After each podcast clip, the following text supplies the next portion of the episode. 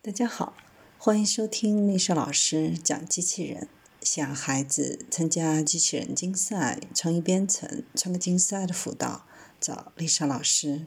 欢迎添加微信号幺五三五三五九二零六八，或搜索钉钉群三幺五三二八四三。今天丽莎老师给大家分享的是科学家开发老年痴呆症的快速药物测试平台。在临床试验当中，测试阿尔兹海默病药物的主要挑战是参与者需要表现出相应的症状，而一旦患者出现症状，治疗往往为时已晚。因此，识别阿尔兹海默症的高风险人群，并找到预测疾病发生的方法，是最有效的治疗策略之一。唐氏综合症患者约有百分之七十的几率会患上阿尔兹海默症。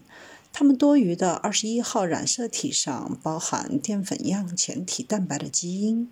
当这个基因过量或突变的时候，就会导致早期的阿尔兹海默症。英国伦敦玛丽皇后大学的科学家们在《分子精神病学》杂志发表论文称，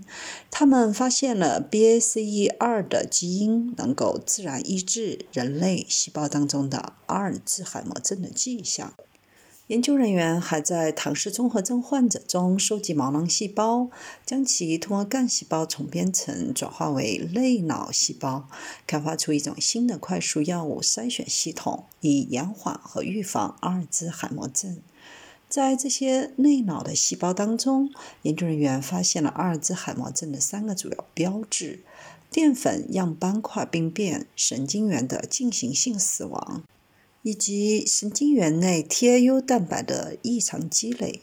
这是一项了不起的成就，因为这是第一个基于细胞的系统。该系统为筛选、延缓和预防老年痴呆症的新药开辟了道路。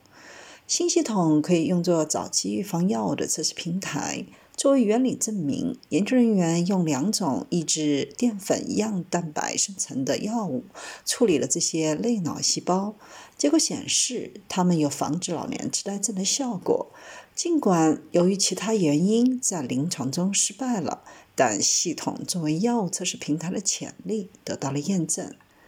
研究小组还发现，能够自然抑制阿尔兹海默症的基因 BACE2 基因。该基因活性的增加有助于预防和减缓人类脑组织当中的阿尔兹海默症。将来，它可能被用作生物标记，确定人们患此病的风险，或者通过增强其作用治疗阿尔兹海默症。虽然研究还处于早期阶段，但该系统为进一步预测阿尔兹海默症的工具提供了理论的可能性。这个工具适用于任何人，因此能够在细胞系统当中发现阿尔兹海默症的高风险人群，并在发病之前进行个体化预防。